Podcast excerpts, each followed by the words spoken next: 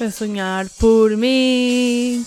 Anali, Anali, meu lotus azul, ópio do povo, jágua perfumado, trigo de trigo, trigo de papel, todos. Anali, Anali, meu lotus azul, nada de novo, poente deitado triângulo molhado.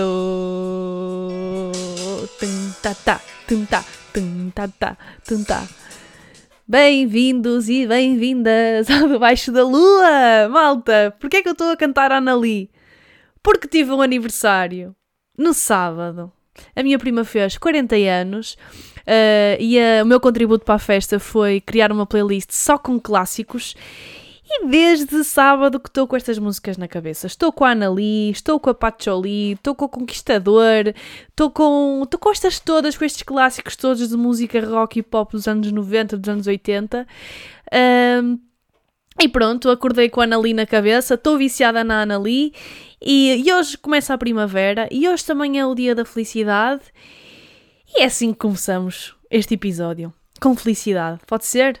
Bem-vindos e bem-vindas ao debaixo da lua. Oh, é debaixo da lua. Oh, é debaixo da lua. Como é que vocês estão?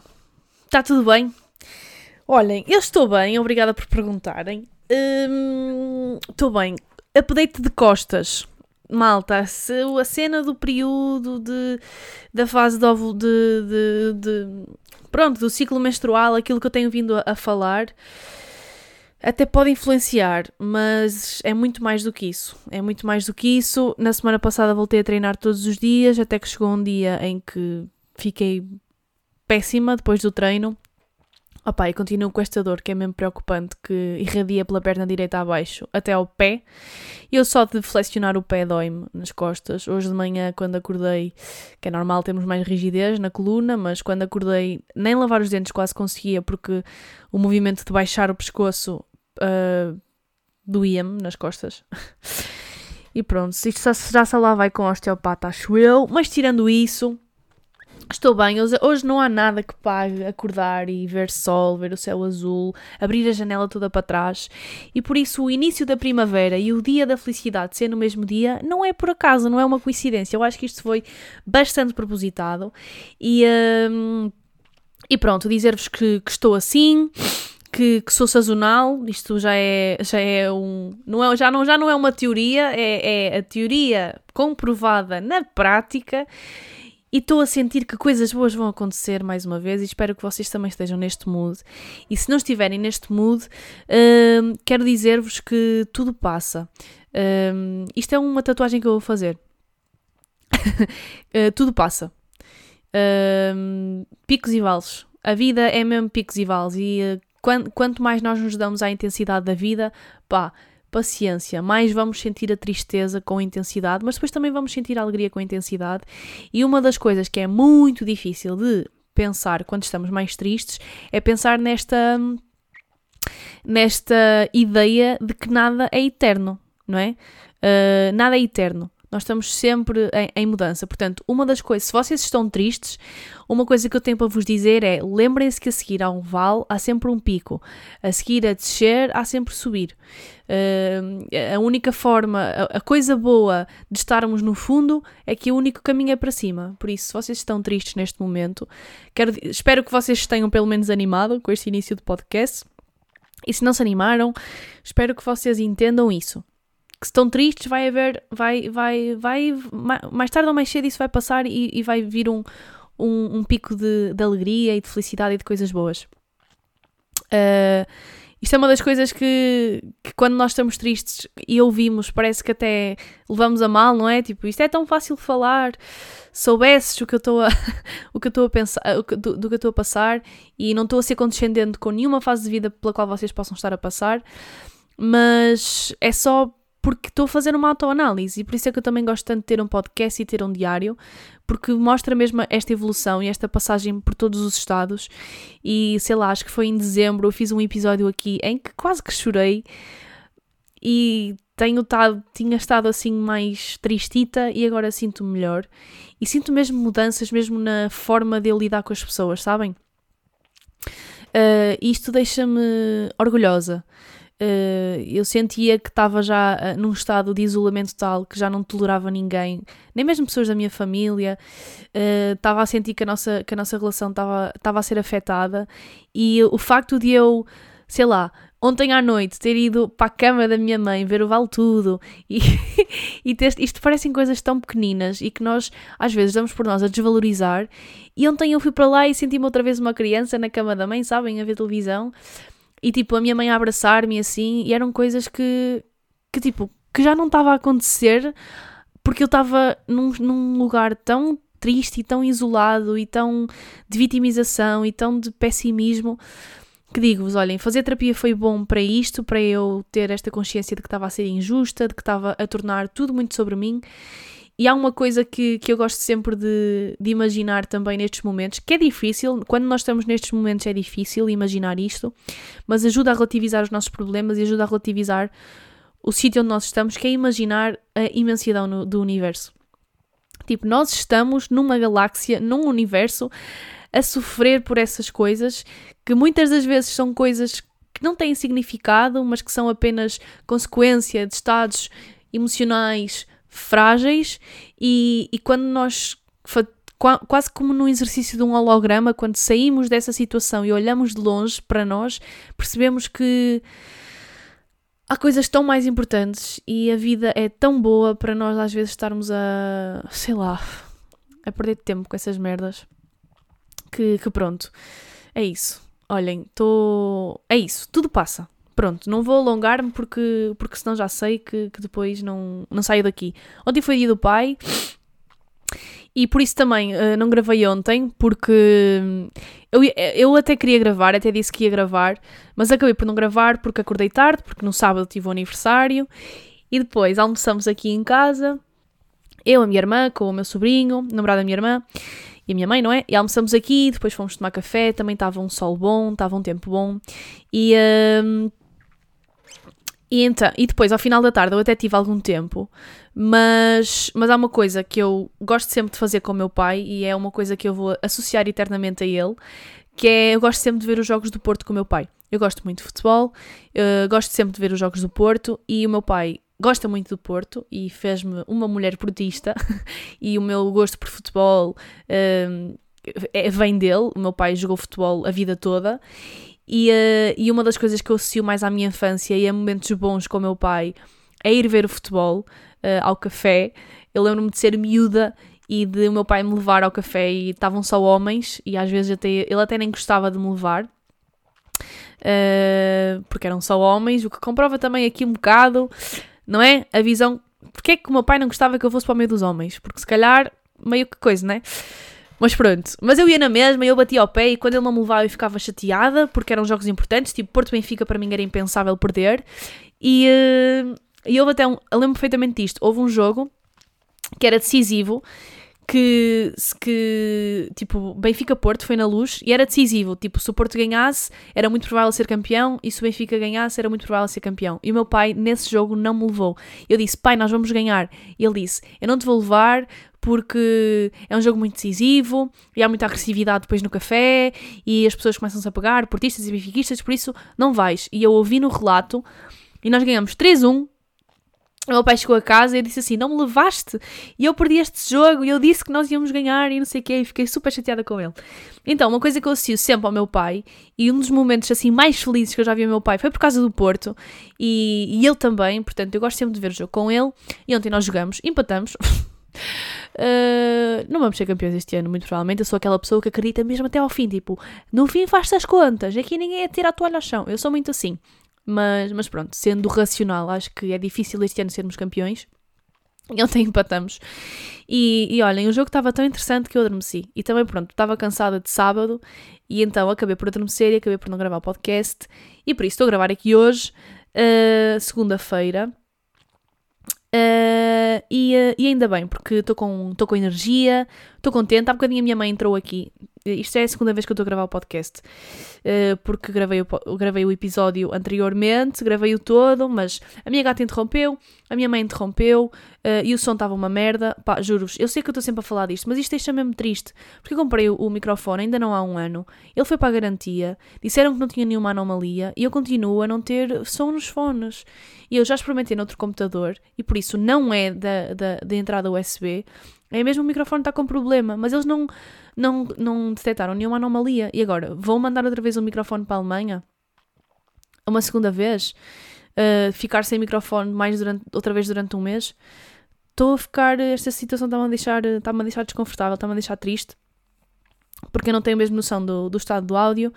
Uh, mas pronto, vamos seguir com o episódio. Sobre a semana passada. Uh, eu a pensar que aquela teoria de que da, da, cena de ver o tempo ia só fazer sentido na minha cabeça e, a verdade, e afinal isto é mesmo uma cena. É uma cena que se chama-se sinestesia. A sinestesia pode ser uma figura de estilo, uma figura de linguagem. Eu até tenho aqui no. Até vi, fui aqui ao Google. Uh, e a sinestesia é, é mesmo isso: é uma figura de linguagem que consiste na união de termos que expressam diferentes percepções sensoriais. Ou seja, são formas de nós falarmos e de escrevermos e de nos expressarmos em que associamos uh, os vários sentidos. E tem aqui alguns, alguns exemplos. A sua voz soava docemente, ou seja, o soar de o ouvir docemente que, que vai para o paladar, não é? A visão fria, o cheiro doce. Isto são coisas que nós usamos de forma inconsciente e que no fundo estamos aqui a fazer esta, esta ligação entre os vários sentidos. E, uh, e no sábado, uh, durante o dia todo, de manhã e de tarde, antes do aniversário da minha prima, eu tive num seminário.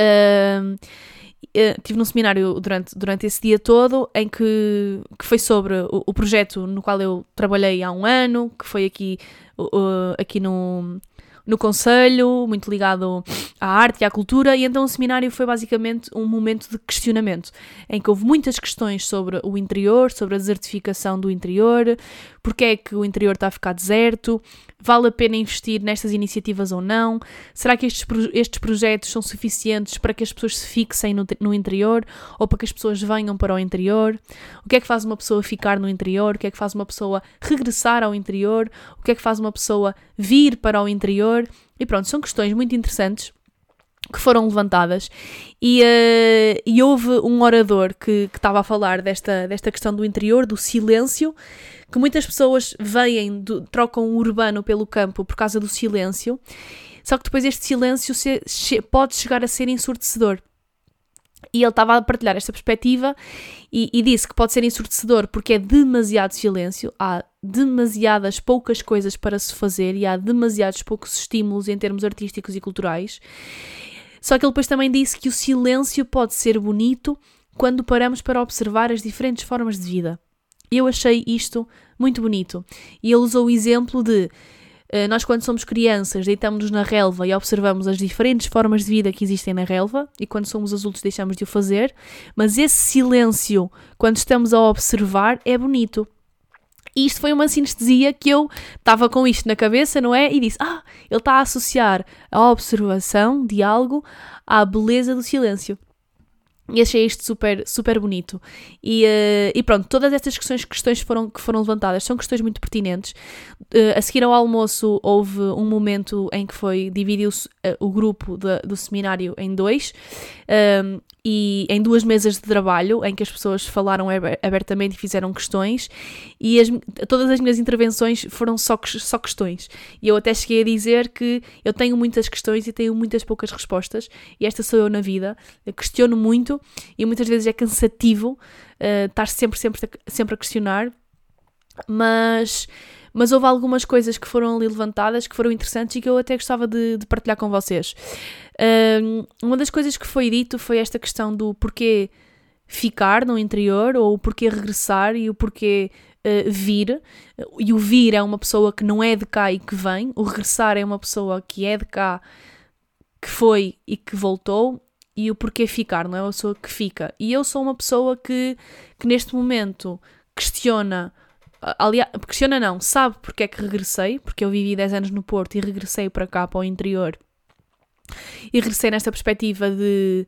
E eu, e eu assumi isto, que foi uma perspectiva egoísta, não, eu não vim com o objetivo de contribuir para a região, vim porque eu estava mal no Porto. E estava mal porquê? Por causa deste excesso de ruído que existe na, nas cidades e que eu comecei a sentir que, que me estava a afetar, que eu não estava feliz, não estava a ter paz, tinha muitas ideias e, muitas, e muitos sonhos que não estava a ser capaz de, de realizar nesta confusão da cidade. E por isso regressei. Mas passados uns meses surgiu este projeto e o abraçar deste projeto não foi só num sentido de ser bom para mim, mas foi também nesta esperança de contribuir para a região com algo que eu acredito que podia acrescentar da perspectiva de uma pessoa que saiu, que ganhou novas perspectivas, que ganhou novos horizontes e que agora podia contribuir para a região. E o que aconteceu foi uma coisa que foi levantada na primeira parte da manhã, que foi uma ilusão da mudança. Que é uma ilusão de mudança das pessoas que regressam. E eu sinto que há muito isso, que há muito uma ilusão e que toda esta vontade que eu tinha de contribuir acaba por ser uma, acabou por ser uma ilusão. E uma ilusão porquê? Porque eu apercebi-me que é muito difícil mudar. E apercebi-me que é muito difícil mudar porque não depende só das pessoas enquanto indivíduos. É preciso também uma mudança na mentalidade de quem manda, e isto levantou-se lá esta questão da, da mentalidade dos municípios, das organizações, das juntas de freguesia, de mudar e de priorizar outras coisas. Também é preciso uh, agir na educação, porque se nós queremos um Douro e um interior, e uh, um Douro não, também há aqui uma questão muito à volta do Douro. Por isso eu vou dizer, há um interior muito, uh, muito pouco atrativo em termos artísticos e culturais, mas isso porque, é porque também não se atua nas gerações e não há uma educação neste sentido, nas gerações mais antigas, mais novas, e não há uma, uma, uma uma mudança neste sentido, mas depois também eu dou por mim a pensar que é. Uh, e isto foi uma conclusão a que se chegou, das muitas questões que se fizeram, esta foi uma das poucas conclusões, que é que é preciso persistência. E a minha pergunta é: será que eu estou disposta a ficar aqui a persistir nesta mudança e a contribuir nesta mudança? Será que eu estou? E eu acho que não estou.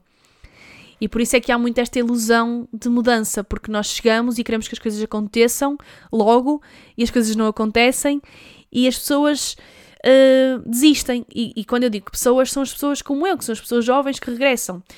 E depois, as pessoas que vêm também, eu acho que vêm muito, muito nesta, neste, neste, neste sentido romantizado de que vir para o interior é vir para a paz, para o contacto com a natureza, porque é um bocado isso que vendem desta região. E quando vendem esta região, vendem o Douro. E aqui há um grande problema, que é vendem o Douro que é vendido lá para fora é o Douro do postal, é o Douro das paisagens bonitas, é o Douro dos cruzeiros, é o Douro do glamour, é o, é o Douro elitista, é o Douro do vinho. Só que esse Douro, esse vinho que é vendido, tem um processo muito de terra, da terra por trás. Tem um processo muito trabalhoso por trás, porque fazer vinho Vir, vir ao Douro nas vindimas e ver o colher das uvas e o fazer do vinho é muito bonito, mas o processo que está para trás uh, não é assim tão bonito. E trabalhar no campo custa muito e é muito precário. E há desigualdade: uma mulher ganha menos do que um homem no campo. E houve lá uma questão que eles levantaram que, que deixou muita gente a pensar, que foi numa região rodeada de vinhas, Hoje em dia não há uma mãe que queira um seu filho a trabalhar na vinha. E porquê? Porque, e ao mesmo tempo, o Douro que é vendido lá para fora é um Douro glamouroso. É um Douro romantizado.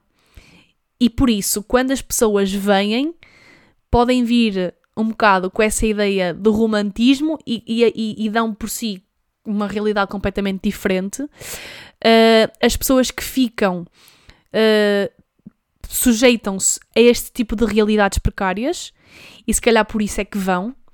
Uh, e as pessoas que regressam já vêm com duas perspectivas do que há lá fora e do que há aqui dentro. E há esta. Eu acho que, no meu caso, houve uma uma desilusão em termos das expectativas. Mas esta desilusão de expectativas também tem que ver com a, a, a com a nossa, lá está, com a nossa expectativa individual daquilo que queremos. E isto foi outra questão que se levantou, que foi: será que o interior não tem aquilo que as pessoas querem ou será que o interior não tem aquilo que algumas pessoas querem? Porque uma das coisas também que se disse foi que gostávamos de ter uma cultura, uma, uma agenda cultural mais diversificada. Eu, para ter uma agenda, eu para fazer uma coisa diferente em termos culturais, tenho que fazer 40 km, que é ir a Vila Real. Há pessoas ainda mais do interior, como é por exemplo Torre de Moncorvo e Meda, que são que foram dois, dois municípios que pertenceram a este projeto, têm que fazer 70 km. E há pessoas que, quer, que, que, que fazer 70 km para ter uma agenda cultural mais diversificada é, é, é ridículo.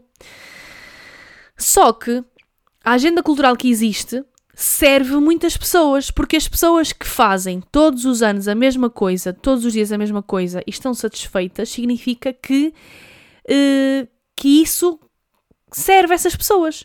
E por isso, será que a solução, será que a solução é dar mais diversidade cultural à, à, à, à região e servir mais pessoas? Ou será que se essas pessoas que querem coisas diferentes têm é que sair e ir buscar no outro lado? Uh, e eu acho que é, uma, é as duas coisas. Ou melhor, eu acho que não, deve, não se deve tirar o que já existe e o que serve a essas pessoas, mas também não se deve sacrificar as pessoas que querem mais, uh, não oferecendo uma agenda, uma agenda cultural diferente. Mas depois, quando há coisas diferentes, também há outra questão, que é, por ser diferente, não há tanta adesão. Que foi o que aconteceu com este projeto em específico. Por ser uma coisa diferente e por ser arte contemporânea num, em sítios muito tradicionais e muito ligadas àquilo que é óbvio, porque é óbvio, de repente, uh, oferecer-se a cultura através de uma banda filarmónica ou através de um rancho folclórico.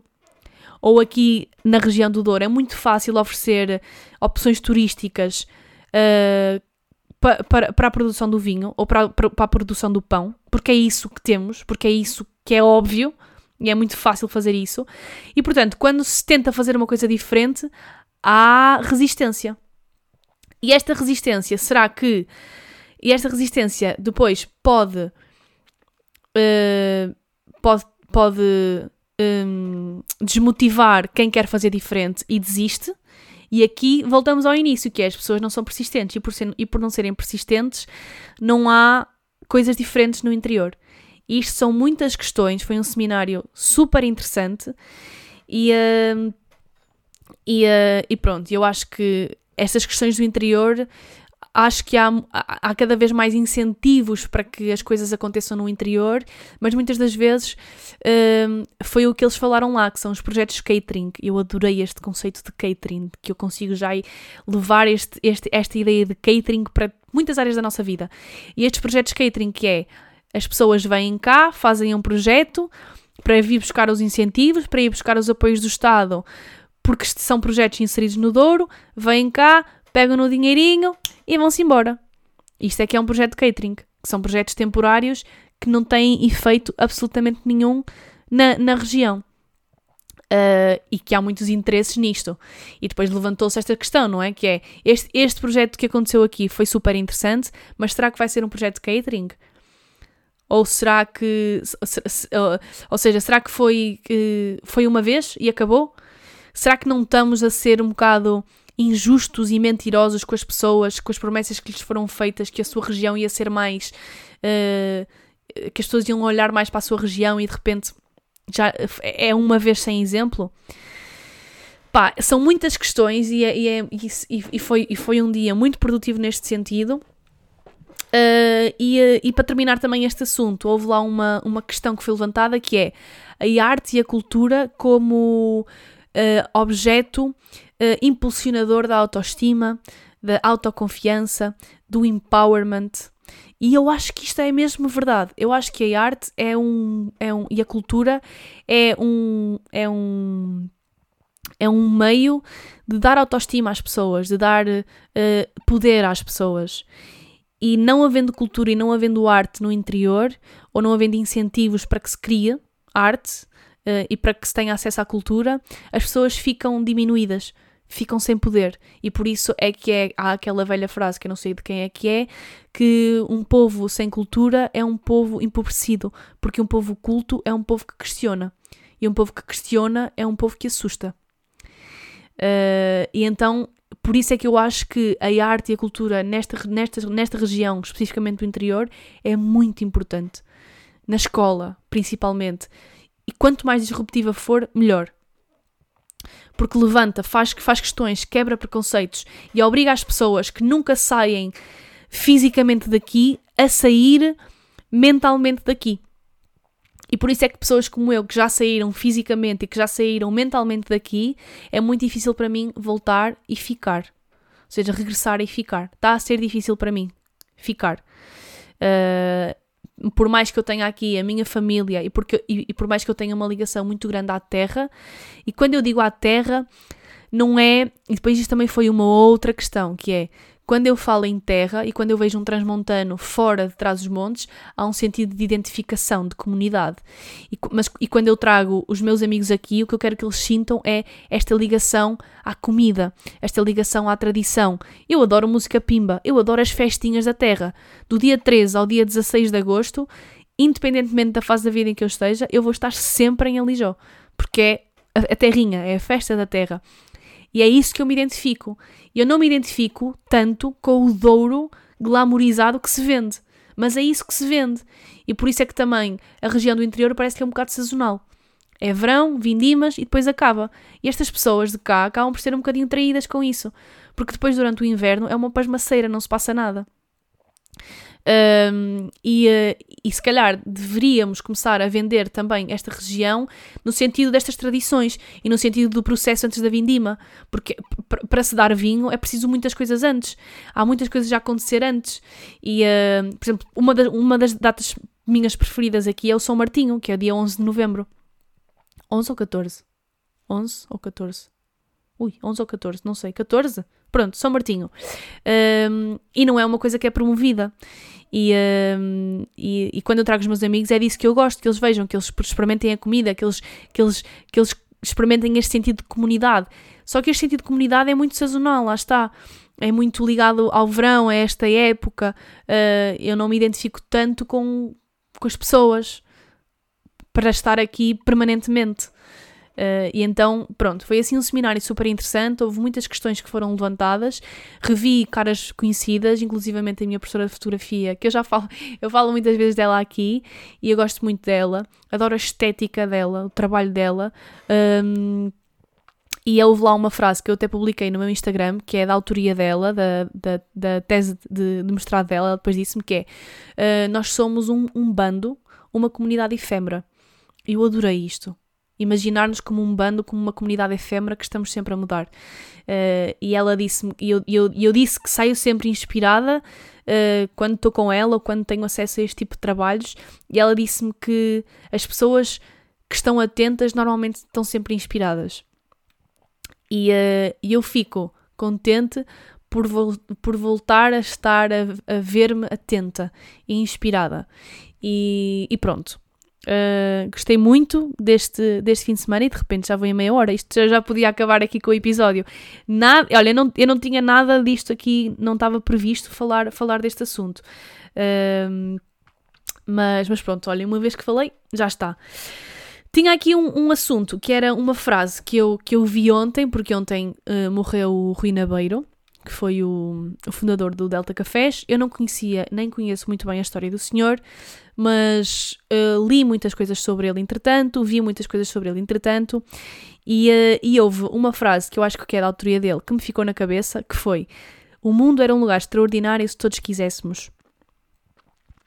Uh, e isto vem num lugar de generosidade muito grande, porque ele é hoje lembrado não como uma pessoa que fez algo muito grande, que foi criar a Delta, mas também lembrado como uma pessoa que dava muita atenção às pequenas coisas. E uma outra frase que eu li sobre ele foi que devemos uh, enaltecer ou devemos dar atenção em, me em mesmo peso e medida tanto às grandes coisas como às pequenas coisas. e, e entre as grandes coisas e as pequenas coisas, o que é que será que prevalece? Uh, o que é que, ele, ele hoje é lembrado porque foi fundador da Delta, mas porquê é que ele é lembrado por isso? Ou será que a Delta hoje é uma marca que é tão Uh, que tem um nome tão bom em Portugal e fez coisas tão incríveis uh, no mercado de trabalho em Portugal? Será que é porque ele, por, por, causa da sua grandiosidade em termos de além fronteiras e em termos de lucro e em termos de dinheiro e em termos disso tudo? Ou será que é por causa da filosofia da empresa criada por este senhor? Ou será que não foi esta filosofia da empresa deste senhor que fez com que a Delta fosse o que é hoje? Uh, fosse o que é hoje? E por isso esta coisa fez muito sentido. Esta, esta, esta relação entre as grandes e as pequenas coisas. Será que nós só somos grandes quando damos atenção às pequenas coisas? Ou será que é possível ser grande sem as pequenas coisas? Mas depois, quando nós morremos, o que é que prevalece? E eu vejo muitas pessoas ontem, vi muitas pessoas a partilhar, e grandes empresários a partilhar o exemplo de Rui Nabeiro, um, e a partilhar só. se calhar aplicar aquilo que ele fez durante a sua vida é que é o mais difícil. Por causa do mundo capitalista em que vivemos? Sim. Uh, mas não foi sempre assim, o que é, porque é que ele foi diferente? Porque é que ele mostrou que é possível pagar um ordenado mínimo aos trabalhadores acima do ordenado mínimo nacional? Uh, porque é assim, eu tive três empregos e dos três empregos que eu tive, o meu patrão foi sempre o mesmo, que foi o Belvino de Azevedo. Uh, e a Sonai é uma das empresas que paga de forma mais precária aos, aos, aos trabalhadores. Uh, o Rui Nabeiro é um exemplo para eles, se calhar, mas se calhar em termos daquilo que é o lucro e, de, e em termos daquilo que é a grandeza da Delta. Uh, mas e o resto, não é? Porque é que a Delta é tão grande? Porque assim, a Sonai também é uma empresa muito grande. Mas se calhar nós não ouvimos, nós não, as pessoas que trabalham para a Sonai, não, se calhar não falam assim tão bem da Sonai. E é diferente das pessoas que trabalham para a Delta. E, uh, e, houve uma coisa que o Pedro, uh, da Método, que eu trabalho com ele e, e acompanho muitas vezes, escreveu no, no LinkedIn, e houve determinadas coisas que ele escreveu sobre, sobre o Rui Nabeiro que eu, que eu gostava aqui de, de, partilhar com vocês, porque eu acho que, que foi isto que fez a diferença. E o Pedro também é uma pessoa que faz a diferença na Método. A Método é uma empresa que tem 5 anos que não tem a, a, dimensão da Delta, como é óbvio, mas, é um, mas eu acho que é um, ele é um líder que, se, que, que, que faz por fazer a diferença. E começo já por aqui, que é um dos pontos que o Pedro falou aqui da, da, da forma como o Rui Nabeiro um, mostrou que é possível, que foi é possível ter lucro sem ter no lucro o único objetivo da empresa. E isto é uma coisa que eu identifico no Pedro, porque houve uma das formações que eu acompanhei dele que nunca mais me saiu da cabeça, que foi uma formação que nós demos a, a adolescentes ali na, no, no décimo, décimo primeiro, décimo segundo ano, em que eles estavam muito interessados e questionaram muito o Pedro sobre o empreendedorismo e sobre aquilo que é criar uma empresa. E o Pedro disse que é importante ter o lucro em cima da mesa, mas que o, a, a, o ser grande não pode ser a causa do lucro, mas tem que ser a consequência. E que o foco deve estar sempre em fazer a diferença. E o Pedro é uma pessoa que faz a diferença, e o Rui Nabeiro foi uma pessoa que, que fez a diferença pelas pequenas coisas. E esta, esta questão do fazer a diferença tem sido uma coisa, tem sido um ideal que eu tenho tentado levar na minha vida em tudo. Esta questão do fazer a diferença em qualquer coisa da minha vida. Eu, no sábado, gostei de fazer a diferença nos anos da minha prima. Ela pediu-me ajuda para preparar uma coisa para os convidados e eu achei que era ela que estava a fazer 40 anos, por isso nós é que tínhamos que preparar alguma coisa para ela. E por isso eu fiz-lhe um vídeo e por isso disponibilizei-me a fazer a diferença. Neste sentido, foi a pôr música e a animar as pessoas. Isto é fazer a diferença, fazer a diferença no nosso trabalho, fazer a diferença na forma como tratamos as outras pessoas, fazer a diferença uh, no nosso dia a dia, fazer a diferença na forma como nos tratamos a nós mesmos. Portanto, esta questão do fazer a diferença é sim uh, a consequência das grandes coisas que acontecem na nossa vida. Não, é sim a causa das grandes coisas que acontecem na nossa vida e não a consequência. E por isso, ter lucro sem ter no lucro o único objetivo da empresa é uma coisa que é muito difícil uh, nos dias de hoje. Uh, e, e, e, e, facilmente faço uma ponte, por exemplo, para a questão da habitação, em que muita gente investe no imobiliário e não investe para, para fazer a diferença no sentido de arrendar uma casa com, com que, acessível, acessível às pessoas que, que ganham o ordenado mínimo. E acredito também que quem compra uma casa tem uma série de despesas para pagar e os empréstimos também aumentam e por isso as rendas também têm que aumentar, mas não é isso que se vê. O que se vê hoje é um aproveitamento de muitos senhorios. Uh, porque não há controle do mercado e porque se eu posso estar a ganhar mais, porque é que eu vou ganhar menos? E a, primeira ideia que a maior parte das pessoas tem quando se fala em mercado imobiliário é enriquecer não é em fazer a diferença. E por isso é que há umas semanas houve um. saiu notícia de uma senhora, de uma senhoria em Lisboa, que arrenda T4 a 500 euros.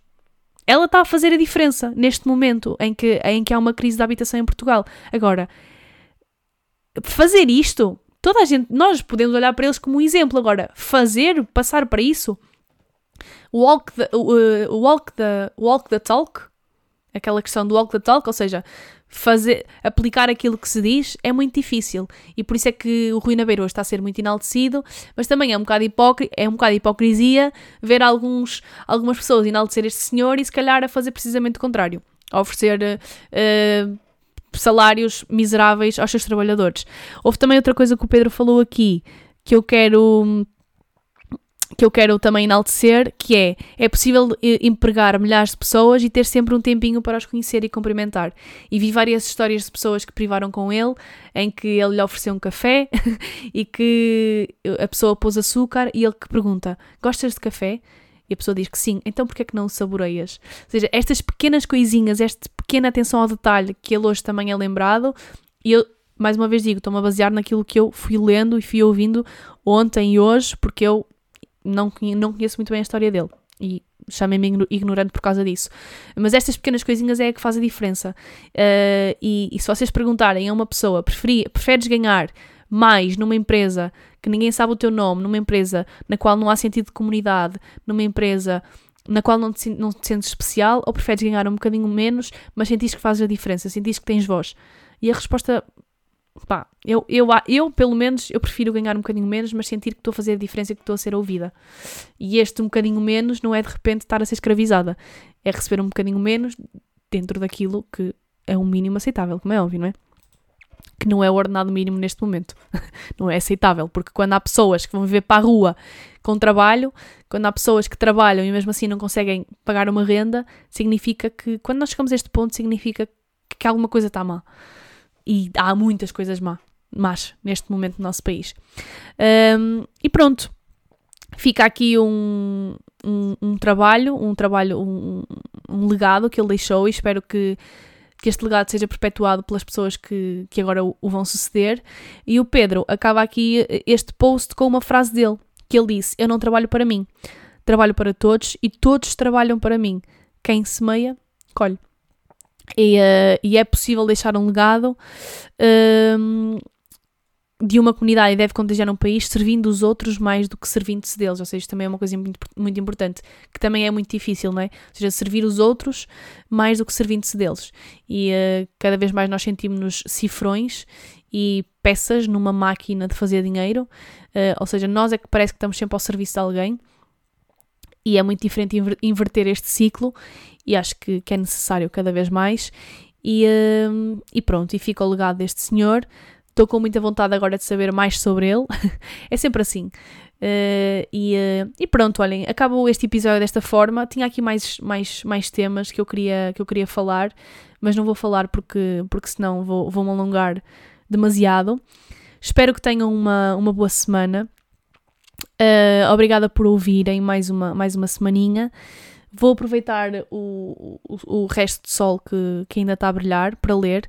O meu livro de março está a ser uh, As Intermitências da Morte, do José Saramago.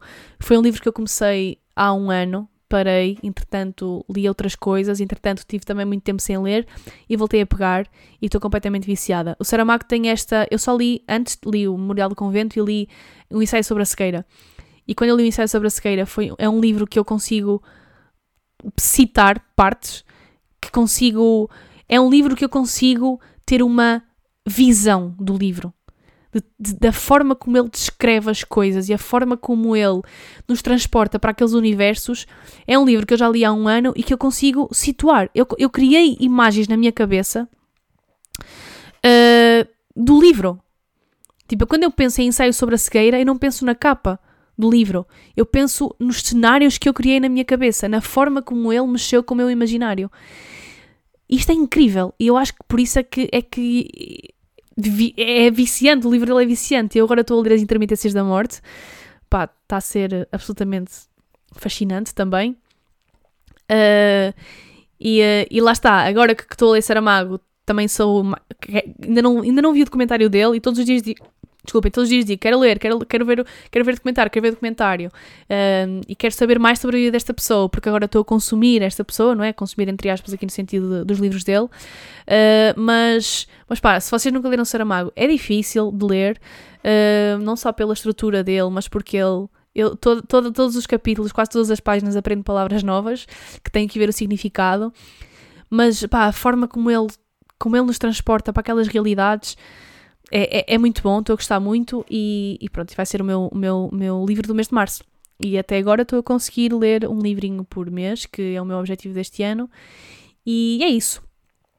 Uh, só uma recomendação rápida antes de acabar o episódio. Álbum da, da Ana Moura, que já saiu em novembro ou dezembro. Ouvi uma outra música, mas esta semana teve em loop no meu Spotify uh, que é a casa da, da Guilhermina. Ouçam. Fiquei muito triste porque soube que ela teve ontem, a dar, ontem ou este fim de semana, ou não sei o que, teve a dar o, o concerto dela no Porto e em Lisboa. Eu não fui. Gostava muito de ter ido, uh, mas, mas pronto. Álbum da Ana Moura, está incrível. E o novo álbum do Euclides, pá, eu adoro Euclides e ouçam o novo álbum dele. Tem, tem letras muito bonitas, a musicalidade dele também eu gosto muito, é diferente, mas é bom e por isso ouçam. E é isso. Fico, ficam com estas duas recomendações da minha parte, ok? Olhem, um beijinho. Vou acabar isto. Um beijinho muito grande. Obrigada por ouvirem mais uma semana. Boa semana, uma boa primavera para vocês. Uh, olhem, lembrei-me que o ano passado escrevia a carta à primavera. Eu tenho feito sempre isto, que é escrever uma carta na primavera para abrir na primavera seguinte e vou abrir, vou, vou hoje ler a carta à primavera que eu escrevi há um ano. E para a semana leio a carta à primavera. Pode ser? Leio-vos aquilo que escrevi há um ano para mim. Vai ser giro. É isso. E escrevam também uma carta à primavera. Escrevam hoje uma carta à primavera daquilo que vocês, que... daquilo que vocês imaginam na primavera seguinte. E, e vamos ver se, se os sonhos se realizaram ou não. Um beijinho e até para a semana. Oh debaixo da lua. Oh, é debaixo da lua.